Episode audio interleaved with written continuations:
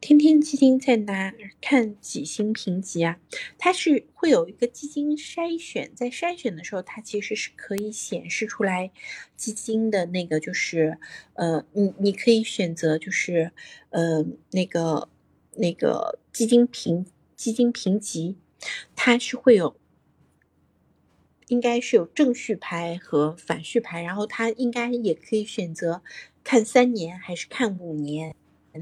我我所以，我跟你说的是，就从我来说的话，我可能更严格的，我要看五年五星的，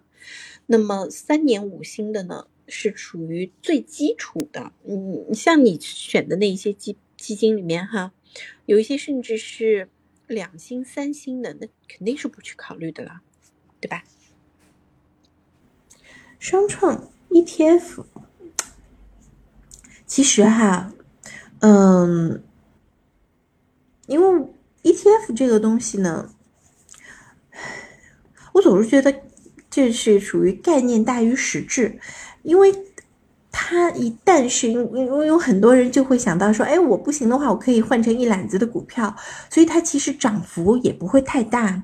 然后呢，就是呃，反而呢，你认为说会有套利空间，因为当你你你你想要套利的话，你必须要有一百万才能够就是做这样子的一个套利的一个动作哈。所以其实经常会有两边儿呃不落不落。就两边都落不着的这个感觉，所以它其实现在说起来 ETF 好火啊，或者怎么样，因为它现在是新发的嘛，尤其是双创 ETF，正好是新发的基金，新发的基金它现在其实就是呃为了保证它新发的基金的量，所以其实做了好多的宣传。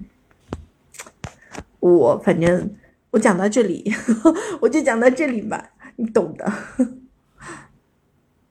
所以，像这种第一个新发的基金，我一般都不会特别看好，哪怕他讲的再好，他没有历史业绩打底，嗯。而且你要知道，说新发的基金，它还要收一个申购费，就是你你的费用还比别人高，这是一个。然后第二个呢，本来 ETF 这个东西，它就是因为就你要知道说，往往什么东西都兼顾的东西哈，它往往是不可能有太大的涨幅的东西。